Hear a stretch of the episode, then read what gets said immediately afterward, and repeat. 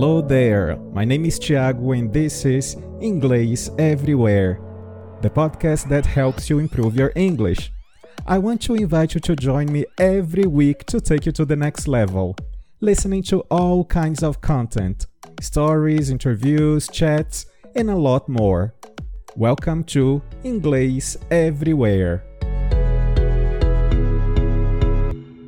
Olá, ouvintes do Inglês Everywhere, sejam bem-vindos a mais um episódio e essa é a terceira parte da série sobre estrangeirismos de palavras que a gente importou do inglês. No entanto, a gente usa essas palavras com um sentido bem diferente do original.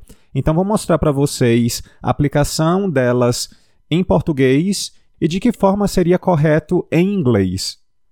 Se você está chegando no podcast através deste episódio, Primeiro, eu quero lhe convidar a seguir o podcast na plataforma que você está escutando, para que você seja notificado. Além disso, me sigam no Instagram e no Twitter, para que você possa ter mais acesso a conteúdo de graça, de qualidade e melhorar o seu inglês.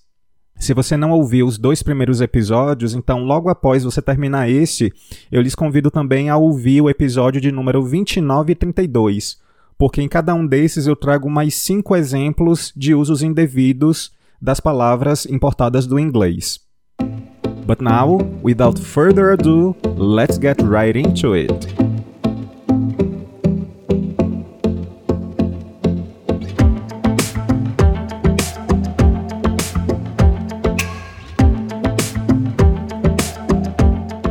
Então, para começar, para a gente abrir este episódio, eu quero trazer uma palavra que agora, durante a pandemia, a gente começou a usar com muito mais frequência em português, que é a palavra home office. Home office é uma palavra que de fato existe em inglês, mas ela se refere somente ao espaço na casa, ou seja, o escritório. Então, a frase como a gente usa em português, por exemplo, fazer home office não pode ser traduzida literalmente, não faz sentido. Então, se você quer dizer que faz home office, em inglês você simplesmente vai dizer work from home. I work from home. Eu faço home office. Então, um exemplo de aplicação do home office numa frase. The space could be used as a home office. The space could be used as a home office. When I'm traveling, I carry two devices running both operating systems. When I'm at home, I tend to be working in my home office with a big screen. This might mean if you work at home and you have a home office and your family members are knocking on the door and interrupting your focus, you have to tell them ahead of time, this is when I'm going to be working. You need to know without a shadow of a doubt that you will not be interrupted. You need to eliminate the possibility of interruptions. E um exemplo, então, usando work from home, poderia ser I think I'm going to work from home again. I think I'm going to work from home again. Então não confundam mais. Em inglês não se pode dizer do home office. So, can you relate to this loneliness and isolation that comes from working from home and being all by yourself? Well, I think so because we more and more businesses also have the work from home. They, ha- they they're fine with their employees working from home as long as they can have a broadband connection that makes them productive. A minha segunda seleção para o episódio de hoje é a palavra notebook. A gente usa no sentido desses computadores portáteis, né? os laptops. Então, em inglês, a gente usa laptop.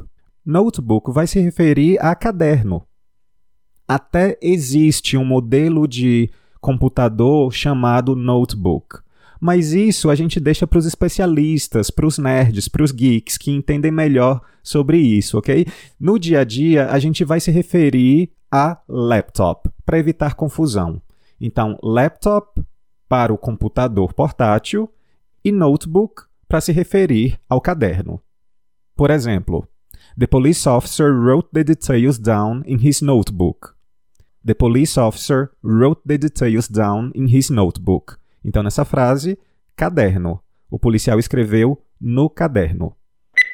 So you can use a notebook, or you can use Google Docs, or you can use Evernote, which is amazing. You know, type them into my phone sometimes, but usually I carry a little notebook. I'll just write down ideas, E um exemplo com laptop, she was still working on her laptop. She was still working on her laptop. Now, on my first day in DC, on my first day in government, I walked into the office and they handed me a laptop. And the laptop was running Windows 98. It's 23 years old, folks. What look what's happened in 23 years. There was no internet. There was no cloud. There were no laptop computers. There were no iPhones. A terceira palavra é uma palavra que eu já venho batendo já em outros episódios anteriores, que é a palavra shopping, para se referir aí ao shopping center. Então, é bem comum em português a gente falar uh, eu fui para o shopping. Em inglês, não dá para a gente traduzir literalmente, porque shopping, ele é, na verdade, dentro dessa estrutura, um adjetivo. Ele acompanha a palavra mall ou center. Então, shopping mall ou shopping center. Em inglês, ficaria da seguinte forma: I went to the shopping mall yesterday. I went to the shopping mall ou shopping center yesterday. É até possível a gente omitir a palavra shopping quando ele vem acompanhado da palavra mall. Eu posso falar I went to the mall yesterday. I went to the mall yesterday.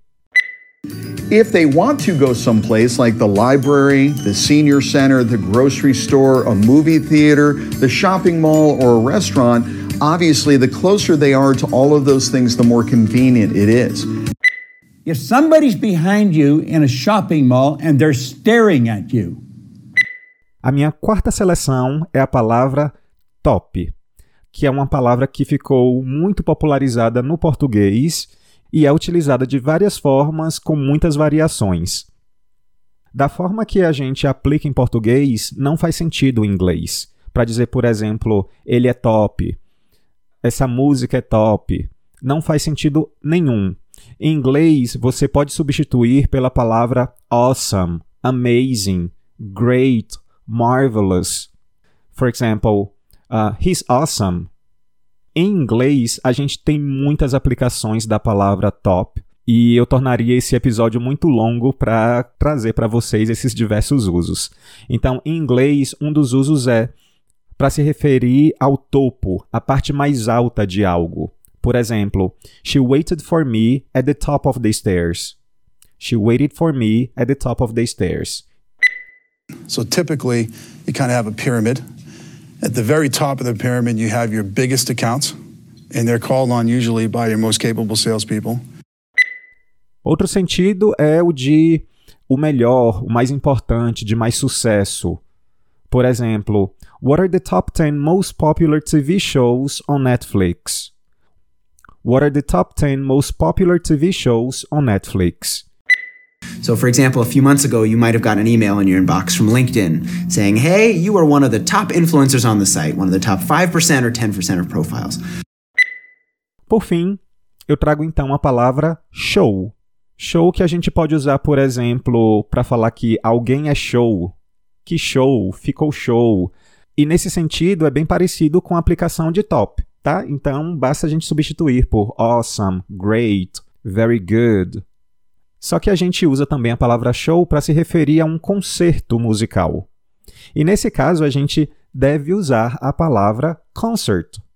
Concert para se referir a um concerto musical, independente do tipo de show. Uh, então, por exemplo, em March, I went to Kylie Minogue's concert em São Paulo. Em March, I went to Kylie Minogue's concert em São Paulo. Uma outra alternativa para a palavra concert é gig, gig, que é um uso mais informal e também possível para se referir a concerto musical, um show. That's the measure of a church. Anybody can draw a crowd, anybody can put on an event, anybody can do a rock concert and attract young people who are just looking for the next gig. And the rule was you couldn't come to a rehearsal until you'd played a gig with them. So you had to play a gig with them first as a non musician, then you could come to rehearsal. And if you came to rehearsal, then you could join the band. a palavra show em inglês também é utilizada de diversas formas, tanto como verbo quanto como substantivo. Vou compartilhar com vocês alguns usos. enquanto verbo a gente pode usar no sentido de mostrar. I'll show you where the medicine is. I'll show you where the medicine is. Também no sentido de demonstrar. I still haven't had enough time to show my gratitude. I still haven't had enough time to show my gratitude. Também é utilizado no sentido de espetáculo. Espetáculo para qualquer representação artística. Por exemplo, Cirque du Soleil premiered two shows in 2006. Cirque du Soleil premiered two shows in 2006. E um outro uso também muito popular, muito comum da palavra show é para se referir a um programa de TV, programa de rádio e até um podcast. Tá? Para se referir ao inglês everywhere, eu posso falar que é o meu show, my show em inglês. Por exemplo, Watchmen is one of my favorite TV shows now. Watchmen is one of my favorite TV shows now. Então é isso, espero que tenha ficado claro para vocês e evitem fazer essas traduções reversas literais, porque elas não fazem sentido em inglês. A gente fica aqui então e até o próximo episódio. Thanks for listening. You can send me suggestions on Twitter, Instagram, or by voice message. Also, follow us on your favorite streaming platform to check out for the next episode. On EnglishEverywherePodcast.wordpress.com, you can have some further information about our show episodes, including transcripts. See ya!